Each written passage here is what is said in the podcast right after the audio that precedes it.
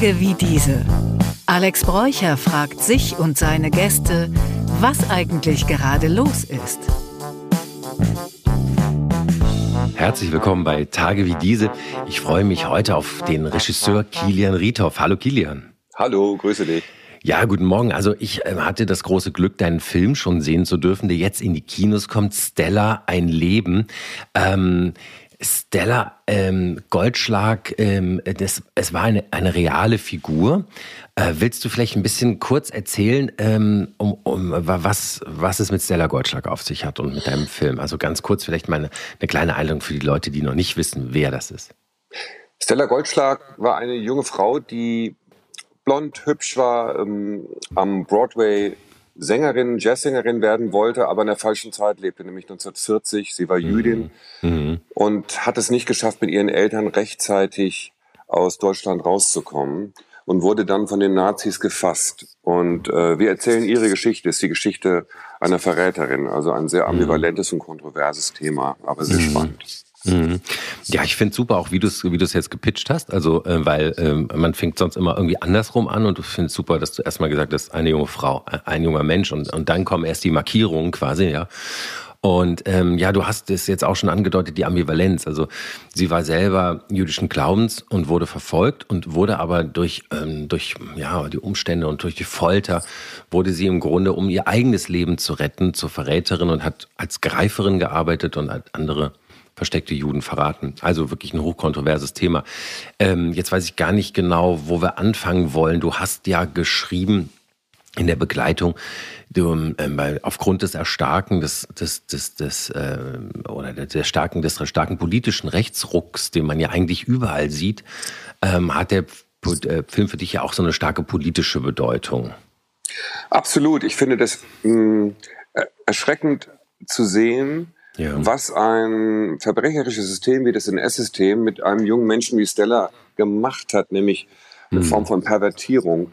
Und äh, wenn wir mal sehen, dass wir eigentlich im Moment wirklich umgeben sind von neofaschistischen Tendenzen, da können wir in mhm. unserem eigenen Land anfangen, äh, wenn wir sehen, dass sich in, in Potsdam ähm, rechtsextreme Kräfte zusammentun, mhm. die sicherlich nicht demokratische Absichten hegen, ja. ähm, dann ist das erschreckend. Ich glaube, dass wir äh, stärker gefährdet sind, als wir bisher wahrgenommen haben. Das ist nicht nur bei uns so sicher, sondern in vielen anderen Ländern.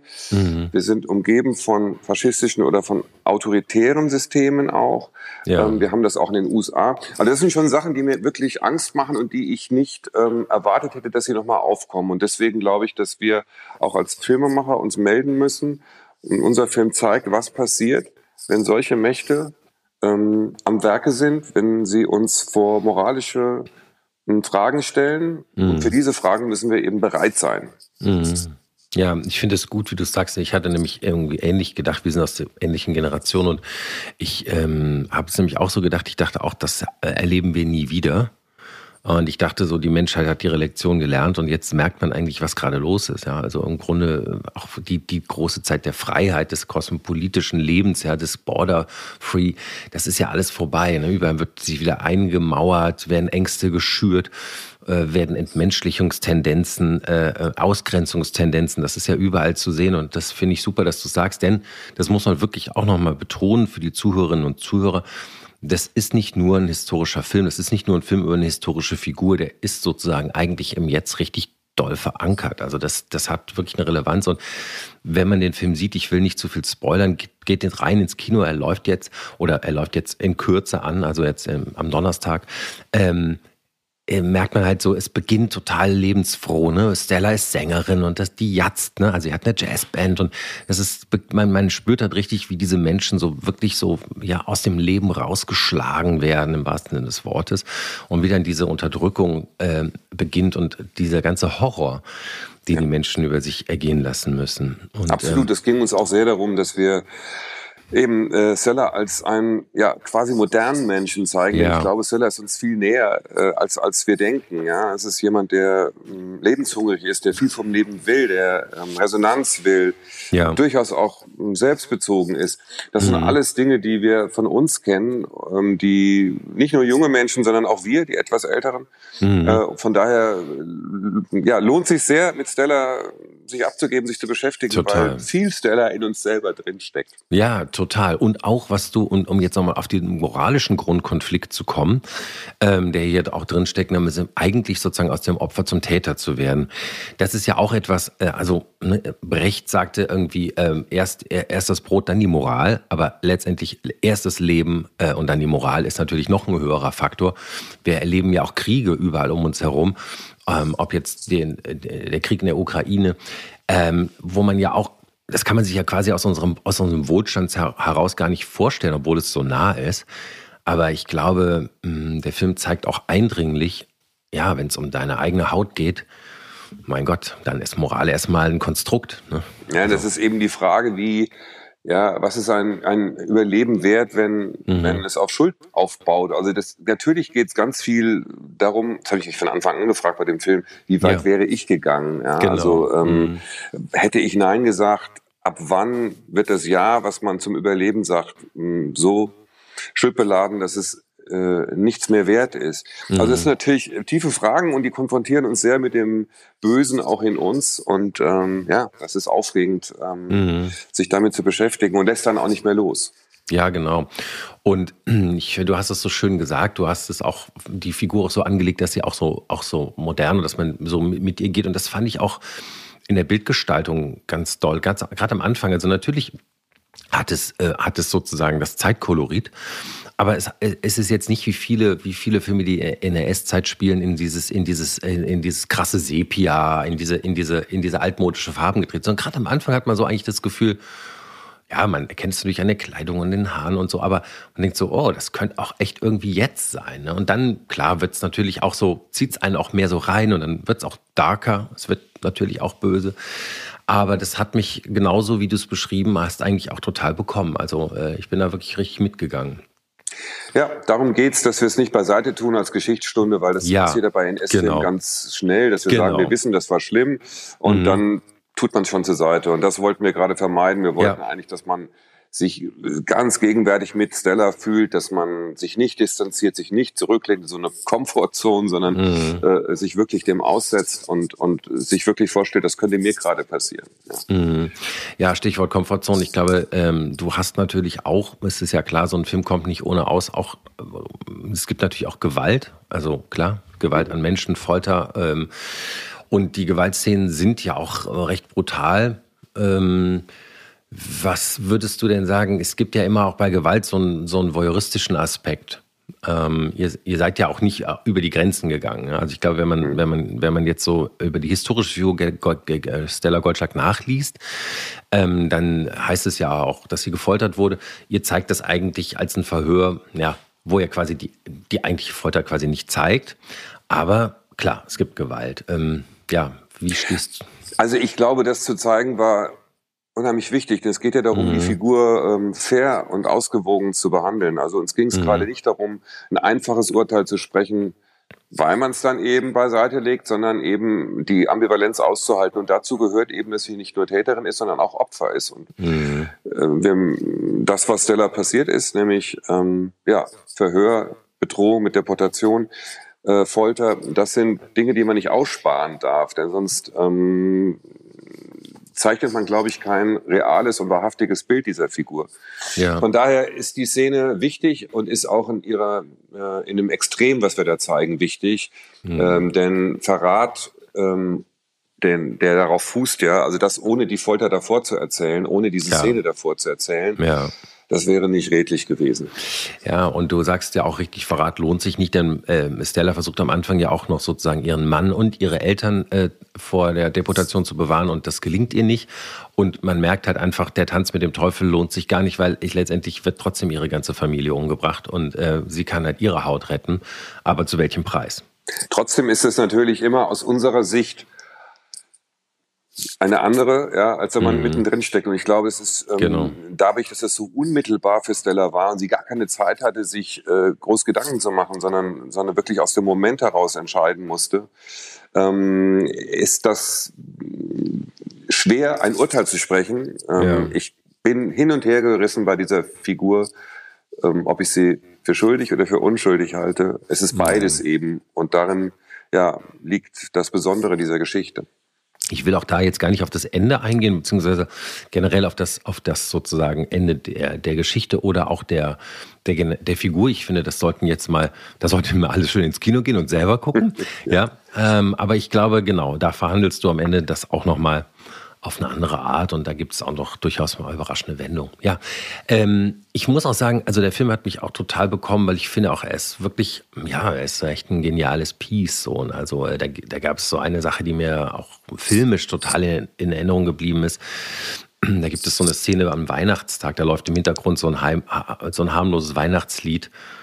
Ähm, und der, der, der, der Nazi ähm, erzählt so selber davon, dass eigentlich irgendwie jeden Tag Juden vergast werden, indem man ihnen vorgaukelt, sie werden, sie sollen, sollen duschen gehen. Und lässt sich quasi von Stella dabei in so einer fast erotischen Tanzszene dann selber fast trösten. Also singt so an, ihren, an ihre Brust in Traurigkeit darüber. Und das alles zu so einem Weihnachtslied und dann Schnitt auf so einen, auf so einen Kohleofen, wo so Kohle reingeschippt wird. Das ist dann aber eigentlich die Bahn, ja. Also ja, es ist wirklich, also es geht einem richtig an die Substanz, ja, also krass. Also der, der Film hat wirklich, also, ne, also ja. dir muss ich es nicht erklären, du hast ihn gemacht. Ich ja. erzähle es ein bisschen für die Hörerinnen und Hörer. Aber es ist wirklich ähm, sehr gelungen. Also filmisch auch wirklich gut umgesetzt und äh, ja, toll. Das packt einen, sehr. packt ja. einen wirklich, ja. Ja, und sag mal, was mich auch ähm, so ein bisschen, äh, die Frage war ja, die immer so ein bisschen im Raum steht im Film ja, prostituiert sich Stella eigentlich, um zu überleben? Und man, wird es ja wahrscheinlich nachvollziehen, wenn man sieht, unter welchem Druck sie und ihre ganze Familie und überhaupt natürlich alle Juden zu dieser Zeit stehen, weil es ja quasi, naja, gehst du jetzt mit der Bestie, gehst du mit dem Nazi jetzt ins Bett oder stirbst du? Ähm, ich weiß gar nicht so genau, der Film bleibt ja da auch immer sozusagen, also er blendet oder schneidet ja dann auch immer weg, bevor es dann zu sowas kommt. Es wird, es wird geküsst oder so, aber wie äh, schätzt du es ein? Also prostituiert glaube ich nicht, ähm, denn, ja. denn wir zeigen schon das, was, was ähm, bewiesen ist und das, was wir nicht zeigen, ist eben auch nicht bewiesen. Von daher will ich da auch nicht drüber spekulieren. Aber ja. mhm. klar ist, dass so eine, ähm, ich glaube, dass Stella mit dem zu einem gewissen Zeitpunkt aus Selbsterhaltungsgründen mit dem System verschmolzen ist. Und das ist die Szene, die du angesprochen hast, mhm. äh, zeigt das nun. Äh, das ähm, ähm, glaube ich aber auch, um sich selber zu retten, um eine neue Orientierung, dann auch um eine neue Orientierung zu finden, ja, um, mhm. um das, was man tut, zu rechtfertigen, so die Ausrichtung auf ein neues System. Und das ist eben das, was ich vorhin mit Pervertierung meinte. Ich glaube, yeah. ganz klar ist, dass das System sie pervertiert hat.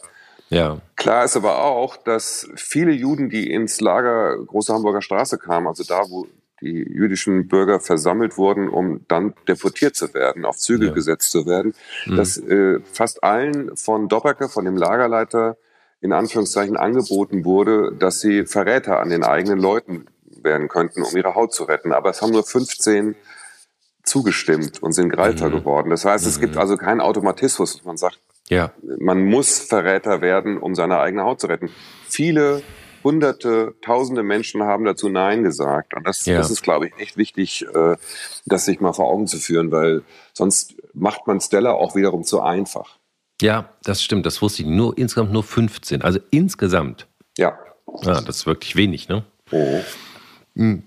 Jetzt hast du gerade das Thema angesprochen, wie kann man sich menschlich verhalten in einem unmenschlichen System? Und ich glaube, das ist äh, eine Frage, über die wir auch nochmal, auch unabhängig vom Film sprechen sollten. Denn was drumherum passiert, du hast es ja äh, schon gesagt, also äh, überall alle Systeme rücken nach rechts. Ja, wir sehen möglicherweise in Amerika schon in diesem Jahr wieder einen neuen, erneut einen Präsidenten Trump. Man weiß nicht, ob es, aber es sieht ja so aus, man muss was damit rechnen. Und es könnte sich einiges ändern in der Welt. Ähm, die BRICS-Staaten haben sich zusammengeschlossen. Ja, da weiß man auch noch nicht, was passiert. Ne? Also letztendlich unter, werden ja auch weltweit sozusagen demokratische Systeme untergraben und kriegen vielleicht jetzt so ein Konkurrenz-Paralleluniversum, was man früher vielleicht so im Kalten Krieg mit der anderen Welt kannte. Ja. Aber jetzt passiert das ja quasi wieder in einem noch globaleren Ausmaß und dann also auch noch mit so wirtschaftlichen Giganten wie China. Und man muss ja leider sagen, die Moral endet ja auch leider ganz oft am, am Portemonnaie. Also mhm. äh, mit der ökonomischen Macht kommt ja leider auch die politische Macht Chinas. Ähm, genau, also da meine Frage zurück an dich. Äh, Menschlichkeit bewahren in einer unmenschlichen Welt. Ähm, wie ja, glaubst du? Ich glaube, dass wir nicht wie das Kaninchen auf die Schlange starren dürfen und sagen, mhm. jetzt, jetzt braut sich da was zusammen, sondern wir müssen in die Hufe kommen. Wir müssen mhm. selber was tun. Also der alte Satz von Kennedy fragt nicht, was dein Land für dich tun kann, sondern was du für dein Land tun kannst. Das kann man auf Demokratie ummünzen. Es gab mal in den 90ern eine sehr mhm. schöne Werbung von der ähm, politischen Zentrale für politische Bildung. Deine Demokratie ist deine kleine Schwester, die dich ständig fragt, was tust du für mich? Und das, ich glaube, das müssen wir uns wirklich klar machen. Wenn wir nichts tun, ist mhm. diese Demokratie irgendwann futsch. Und dann sind wir in einem System, was vielleicht angenehmer ist für viele Leute, nämlich der Faschismus, mhm. ja. weil er uns bestimmten, wie soll ich sagen, Notwendigkeiten nachzudenken, äh, eigene Positionen zu entwickeln, abnimmt. Mhm. Aber wir büßen unsere Freiheit ein, die Freiheit, uns zu äußern, die Freiheit, Kunst, Musik zu machen. Also alles das, was, glaube ich, wir alle ähm, unterschreiben würden, dass wir mhm. das ganz dringend brauchen, aber wir sind uns dessen gar nicht so bewusst. Und ich glaube, es ist jetzt die Zeit, wenn man anfängt, in autoritären Systemen darüber nachzudenken, ist es zu mhm. spät.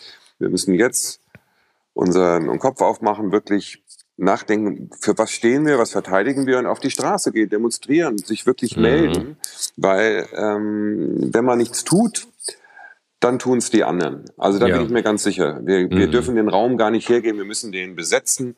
Ich finde auch, was die Diskussion, die nun gerade zur AfD ähm, äh, öffentlich geführt wird, ganz richtig, auch über ein Verbot nachzudenken, das gut vorbereitet ist, aber sich zu wehren, mhm. wenn Parteien als rechtsextrem eingestuft werden, äh, dann und demokratiegefährdend sind, dann muss sich Demokratie auch verteidigen und darf nicht genau. aus mhm. lauter äh, ähm, ja, mit, mit, mit charmant daneben stehen und warten, bis sie beseitigt ist. Mm, ja, das ist ja das sogenannte Toleranzparadoxon, nicht? In der, in der Demokratie. Man ist eigentlich ja. soll man allem gegenüber der tolerant sein, aber natürlich, wenn es Kräfte sind, die eindeutig die Demokratie abschaffen wollen, dann äh, muss die Demokratie da auch wehrhaft sein. Ja, ähm, ich gebe dir recht in vielen dieser Punkte. Ich weiß nur nicht genau, ob so ein Verbot äh, die Sache nicht weiter in den Untergrund treibt und nicht vielleicht dann möglicherweise noch mehr sozusagen Unzufriedenheit in den Vulkan pumpt, die es ja ohnehin schon gibt. Ne? Also ich ja, das ist sicher klar, das ist sicherlich nicht die einzige, nicht das einzige, was man machen sollte. Ich glaube, es mhm. geht immer auch darum, sich zu verständigen, aber wir müssen einfach sehen, dass bestimmte Strukturen ja äh, massiv gefüttert werden über, ja. ja. über, über, also tatsächlich auch über das Internet gefüttert werden, über Trollen ja. gefüttert werden. Also ja. wenn man bestimmte Strukturen auch im, im Netz, also kriminelle Strukturen, rechtsradikale Strukturen im Netz unterbindet, mhm. ähm, wird das helfen. Denn ich glaube, es gilt auch darum, denjenigen, die die AfD wählen, bewusst zu machen, wen sie unterstützen. Mhm. Man muss nicht damit gleich alle Wähler in, äh, in eine Ecke packen, ja, aber man muss ihnen klar machen, welche Partei sie unterstützen. Nämlich eine Partei, die sehr wahrscheinlich nicht die Demokratie fördern, sondern bekämpfen will. Ja, ähm, ich habe gestern ein Zitat geteilt von Martin Sonneborn, ja, von mhm. Die Partei. Ja, du kennst ihn, ist ja eigentlich ein, Satir ein, satirischer Politiker, wenn man so sagen darf. Und er sagte, die eigentliche Geheimwaffe der AfD ist die Ampel. die Ampelregierung, äh, nach dem Motto, die erzeugt so viel Unzufriedenheit und Unruhe in der Bevölkerung, dass das eigentlich äh, die Wähler schon aus Protest zur AfD treibt. Ist natürlich ja, ja. ja, wobei ich das immer äh, etwas reflexhaft gerade finde, auf die Ampel zu schimpfen. Da mhm. ist sicherlich nicht alles perfekt, was die Ampel gerade anpackt Klar. und die wie soll ich mal sagen, der, der, der Kontrast innerhalb dieser und die, und die Zerwürfnisse innerhalb der Koalition mh, mm, ja, machen keine große Freude. Aber ja, mhm. äh, wir stehen auch innerhalb von sehr, sehr großen Transformationen dieser Gesellschaft. Äh, und, und ich glaube, dass Deutschland immer etwas gebraucht hat, Ja zu sagen zur Transformation, aber die sind gerade nötig. Äh, mm. Zuvorderst der Klimaschutz. Mm. Dafür sind Transformationen nötig, denn sonst wird es auf dieser Erde einfach zu warm. Und das sozusagen immer denjenigen, der die Transformation moderieren soll, ja, äh, zu blamen und zu sagen, äh, ihr seid daran schuld oder mm. ja, das, das greift zu kurz. Ich, was ich mir erwarten würde von der Politik ist, zum Beispiel eine Ansprache im Fernsehen, sich hinzusetzen und zu sagen, genau das, wir haben Transformation vor uns, wir schaffen mhm. das zusammen, mhm. aber wir müssen es auch zusammen alle anpacken. Es ist nicht mhm. die Aufgabe der Regierung, das Menschen irgendwie beizubringen und, und äh, Wähler, die dann quasi da sitzen wie die Kinder und sich beschweren. Das kann es mhm. nicht sein. Wir müssen Menschen mitnehmen. Die Transformation passiert sowieso. Also wir, wir müssen dazu Ja sagen und dürfen uns nicht in ja, verschanzen und, und äh, davon abkehren. Mhm. Ja, da sprichst du ja quasi mit den Worten von unserem Bundespräsidenten Frank-Walter Steinmeier, der ja der, der Regierung oder der Ampelregierung ja auch vorgeworfen hat, dass sie wortlos sind und dass sie quasi ihre Ziele und Inhalte nicht gut kommunizieren können an die Menschen und die Menschen deswegen gar nicht verstehen, warum das gemacht wird und deswegen dann äh, auch wütend sind, wenn man es nicht verstehen kann. Das fühlen sich gegeißelt, aber sehen sozusagen, können nicht die Notwendigkeit dahinter kommunizieren. Also das hat Steinmeier auch gerade geäußert. Ja. Ist sicherlich ja. ein Punkt, äh, die, die, die Wortlosigkeit. Ähm, aber der, der zweite Teil, da müssen wir Bürger und Wähler uns auch an die eigene Nase fassen. Sind wir bereit, Transformationen mitzugehen, notwendige mhm. Transformationen? Ja. Ähm, oder ja, verschanzen wir uns quasi etwas regressiv in unserer Haltung und sagen, es war doch sehr schön, die letzten 30 Jahre, muss sich das jetzt ändern. Ja, mhm. Aber das wird uns, glaube ich, nicht weiterführen. Beides glaub, muss passieren, ganz sicher. Ja, ja, es gab, war natürlich auch die schwierigste Zeit für so eine Transformation und gleichzeitig die hohen Energiepreise, die hohen Inflationskosten, die Schwierigkeiten äh, mit dem Corona-Nachwehen, auch, auch den Lieferkettenproblem. Das ist das natürlich nicht die Zeit, in der man dann gerne auch noch ein unpopuläres Ziel stemmt. Also äh, da ist natürlich die Belastung der Bürger ja auch auf anderen Ebenen schon hoch. Ähm, apropos, ähm, ich weiß nicht, ob uns das zu weit führt, aber es passiert ja gerade, also äh, du, wir, wir sprachen ja über Ungerechtigkeit und Gerechtigkeit und sich in der ungerechten Welt oder gegen ungerechte Strukturen zu wehren. Wie siehst denn du das Thema Waffenlieferung in die Ukraine?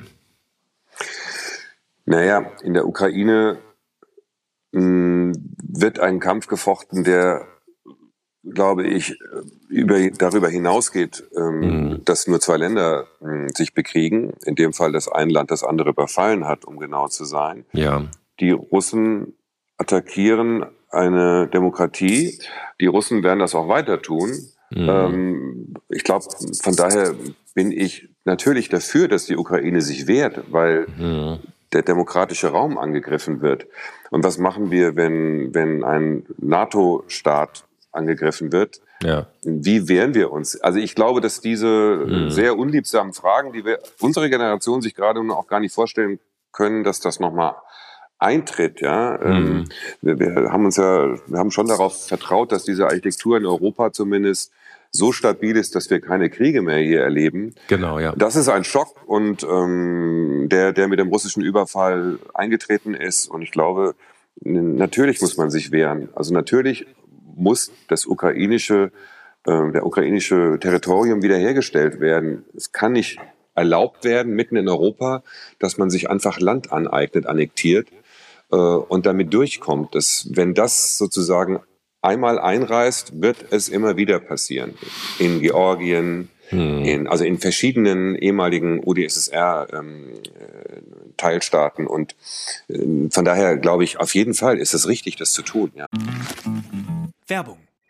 Guten Morgen zusammen. Im heutigen Meeting werden wir über Gromna bis Nervna für das Projekt sprechen. Du bist neu im Team und verstehst nur Bahnhof? Ganz entscheidend bei der Umsetzung ist Framnab Gromna.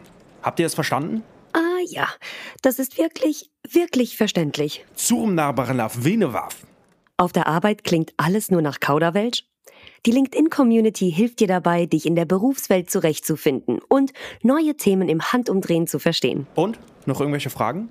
Arbeitsthemen verstehen. Wissen wie mit LinkedIn. Werbung Ende. Hm, ja, ich, ich frage auch deswegen, ich empfinde es genauso wie du. Ich habe eigentlich auch mein Leben lang gedacht, das wäre eigentlich erledigt. Äh, die Sicherheit in Europa wäre sozusagen stabil.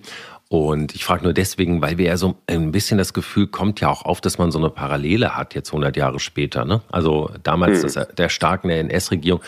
Ähm, wir sehen ja jetzt auch, auf einmal fängt Deutschland an, sich irgendwie gegen Migranten irgendwie zu wehren. Und da gibt es so eine Tendenz und jetzt kommt auf einmal die Angst um Krieg mit Russland. Putin hat ja zur Neujahrsansprache gesagt, dass das Ziel nicht mehr nur die Ukraine ist, sondern der Westen im Allgemeinen, weil ja, ja da, wie du es gesagt hast, ja auch im Grunde so eine Art Stellvertreterkrieg gefochten wird. Und äh, ich weiß nicht, ob du es gelesen hast, jetzt letzte Woche wurden ja die ersten Szenarien bekannt, dass auch die Bundeswehr ja. sich tatsächlich vorbereitet ähm, auf einen Überfall und man auch konkret eigentlich einen Plan weiß. Man nämlich weiß, dass es über die äh, Bewaffnung von Kaliningrad laufen würde, dann diese kleine Lücke zwischen Polen und Kaliningrad und man so dort einen Pseudo-Grenzkonflikt provozieren könnte, der sich sozusagen dann Richtung Polen ins NATO-Territorium reinwälzt. Äh, wir sehen ja auch die ganzen Überfälle, die, die Spionage. Wir sehen, die, wir sehen ja auch an den, an den Außengrenzen, dass das getestet wird, wie schnell die NATO reagiert, ob das jetzt die Alarmstarts der Flugzeuge sind oder in, in der See. Ähm, ich will hier gar nicht über Angst reden, aber wir haben auf einmal doch wieder eine Bedrohungskulisse, die möglicherweise Kriegfragezeichen heißen könnte, auf die wir uns vorbereiten müssen. Äh, und das mobilisiert ja in Menschen auch nicht immer die allerbesten. Äh ja, also das, was du sagst, ist richtig. Mhm. Wobei ich sagen muss, wir sind im Vergleich zu 100 Jahren einen Schritt weiter. Wir haben die Erfahrung des Zweiten Weltkrieges und des ja. NS-Reiches eben in Deutschland gemacht. Und ich glaube, daraus ist ähm, schon ein demokratisches Bewusstsein erstanden, auf das wir uns hm, nicht völlig, aber schon verlassen können. Von ja. daher glaube ich, ähm, klar, die, die Angst kommt hoch, aber wir müssen eben, also das, was das Beste ist, wenn man Angst bekommt, ist mhm. in die Aktion gehen, handeln, aktiv werden, sich nicht in eine Ecke drücken lassen, sondern sich wirklich mhm. melden, äh, mit Freunden diskutieren, bewusst werden, demonstrieren. Das hilft schon, glaube ich, um einfach ähm, die Ohnmacht auch abzubauen, zu kanalisieren. Ja? ja. Ähm, das hilft einem selber und es hilft, glaube ich, auch ähm, dann in einer demokratischen Solidarität äh, wieder Mut und Kraft zu fassen. Ja. Das ist ganz spannend, weil ich habe einen, einen neuen Stoff, der sich genau damit beschäftigt, der in okay. einem äh, Techno-Club äh, spielt, eine Nacht, ein Club, 100 Minuten Techno mhm. und äh, Generation Z, also junge Generation, äh, gefangen ja. in diesem Club, weil Gerüchte aufkommen, dass die Russen Raketen auf Berlin schießen. Also es geht genau um diese Atomangst, wow. um diese mhm, Vernichtungsangst, die in unseren Köpfen ist und auch, wie wir diese Angst überwinden können. Mhm. Ähm, weil ich glaube, das eine ist eine diffuse Bedrohung, in der wir stehen. Das andere ist, mhm die dann auch angeheizt wird von bestimmten Zeitungen.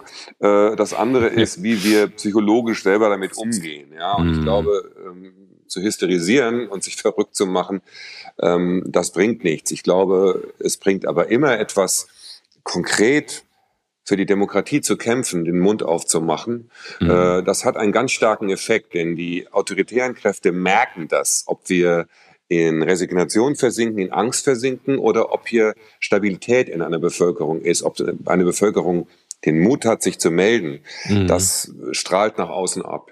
Mhm. Ja, das ist ja cool, dass du quasi auf dein neues Projekt äh, so, also ganz unabgesprochen jetzt auch noch zu sprechen kommen. Da bin ich schon gespannt auf den Film. Ja, aber jetzt erst nochmal zurück zu Stella. Ähm, Stella, ein Leben jetzt in den Kinos und ähm, wir wollen nochmal ganz kurz auf den Film. Ich habe gelesen, du hast ja auch äh, das Drehbuch mitgeschrieben, beziehungsweise sehr lange auch mit den beiden äh, Co-Autoren gearbeitet. Äh, wie lange habt ihr da dran gesessen? Wie lange entwickelst du das Thema?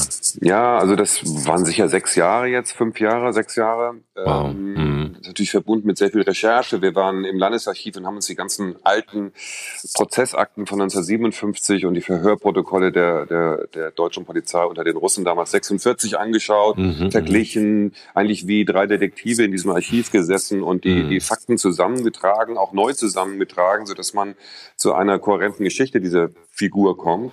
Und das war sehr spannend, eine sehr spannende Arbeit, eine sehr historische Arbeit eigentlich. Und da ich immer an Geschichte auch sehr interessiert war, mhm. ähm, ja, etwas, was mich sehr fasziniert hat, dass eben die Psychologie dieser Figur aufgrund von historischen Fakten eigentlich zu entwickeln. Mhm. Und ähm, dann, klar, haben wir mit vielen Fachleuten gesprochen. Wir haben mit Andreas Nachama, der, der hat damals ähm, Topografie des Terrors, diese ja. Ausstellung in Berlin gegründet. Ja. Der hat uns beraten, das war sehr wertvoll. Oder mit ähm, den Damen von der Gedenkstätte Deutscher Widerstand gesprochen in Berlin, mhm. die fast wie Zeitzeugen sind. Die haben uns erzählt, dass zum Beispiel damals in Berlin nachts Berlin stockdunkel war, weil ja. aus Angst vor Bombardements die die äh, Regierung quasi äh, verfügt hat, dass die Straßenlaternen ausgeschaltet werden und deswegen mussten die Leute solche selbst äh, leuchtenden Buttons tragen auf der Straße, damit sie sich nicht über den Haufen gerannt haben. Und das Ach, sind so das Dinge, war das. Die, genau, ja, ja. Ach, ich habe das im Film immer gesehen ja. und dachte, was ist dieser Punkt? Ja, genau. Die die rennen sich sonst über den Haufen. Deswegen gab es das und äh, es wurde auch mit mit so einem Blaulicht, mit so einem Notlicht gearbeitet auf den Straßen, das an den äh, quasi über den Kreuzungen aufgehängt war. Mhm. Und dann nahmen die Leute viel Pervitin, also viel viel äh, Drogen und und das glaube ich ist auch wichtig zu sehen, wie war mhm. so eine Gesellschaft drauf. Und davon ein realistisches Bild zu zeichnen, das war mhm. sehr spannend. Also von daher mhm. mhm. ging da viel natürlich auch viel Zeit, ähm, ja, haben wir gebraucht. Waren die Pervertinen, also ich, ich hatte immer nur, ich, ich kenne das Buch von Norman Ohler, Nazis mhm. und Speed, und da habe ich immer so ein bisschen das Gefühl gehabt, es waren eigentlich eher so die Leute an der Front und die ähm, ja, also die an den Waffen saßen, dass die mit Pervertin voll waren, um halt auch durchzuhalten und moralisch, also ihre Moral auszuknipsen. Oder war also das, das war unseren Recherchen auch wirklich so eine Volksdroge. Also man hat das genommen, ja. um sich bei Laune zu halten, weil die Zeiten ja äh, gerade dann 43 doch schon recht mhm. düster wurden. Mhm. Äh, und in den Folgejahren natürlich auch nicht besser bis 45. Also das war ja, das ist schon interessant, dass man diese, mhm. Mm, diesen, diesen Drogenzustand, äh, der, der sich in der ganzen mhm. Bevölkerung ausspielte. Da gab es zum Teil auch wirklich irre Geschichten, die wir gar nicht mhm. reinnehmen konnten alle. Zum mhm. Beispiel war die Straße 17. Juni, die heutige, damals ja. mit äh, weitflächig Methannetzen äh, überspannt. Also ah. die haben quasi immer äh, Tarnnetze überspannt, damit man da noch ein bisschen Beleuchtung für die Fahrzeuge haben konnten. Die ganze Straße war also über mehrere Kilometer mit Tarnnetzen äh, mhm. trapiert, um mhm. den Bombern äh, es zu, ja, zu, also quasi die freie Sicht zu nehmen. Mhm. Wusste ich nicht. Das sind wirklich Dinge, die, die einen völlig neuen Blick auf die Zeit öffnen. Ja. Mhm. Sehr, sehr spannend, da einzutauchen. Das ist wie so eine Expedition, wie eigentlich jedes Mal, wenn man über Zeitgeschichte erzählt, dass eine Expedition in eine andere Welt ist, äh, ja. wenn man über die ganzen Details quasi in, ja, in, in völlig neue Kosmen reinkommt. Ja, total. Ja, also ich finde, damit hast du jetzt eigentlich nochmal den guten Schlusssatz gesprochen. Ähm, ich will auch nicht unerwähnt lassen, dass der Film natürlich auch mit einem super Cast aufwartet. Ja, also Stella Gottschlag wirklich super dargestellt von Paula Bär. Janis Niewöhner natürlich auch wie immer genial. Äh, du hast ähm, auch sonst einen, einen, tollen Nebencast. Katja Riemann spielt auch mit. Die sind gar nicht neben. Man weiß ja gar nicht, wo man aufhören sollte. Aber ich will nur sagen, äh, also auch von den Schauwerten her, klar, historische Filme eh, aber macht's richtig Sinn und richtig Spaß. Also guckt euch den Film an. Ja, und Kilian, dir danke ich für deine offenen Worte, für die vielen spannenden Insights, die du uns gegeben hast und wünsche dir viel Erfolg am Kino. Ich danke dir, hat sehr viel Spaß gemacht. Das fand ich auch. Vielen Dank. Ciao. Bis dann. Tage wie diese. Alex Bräucher fragt sich und seine Gäste, was eigentlich gerade los ist.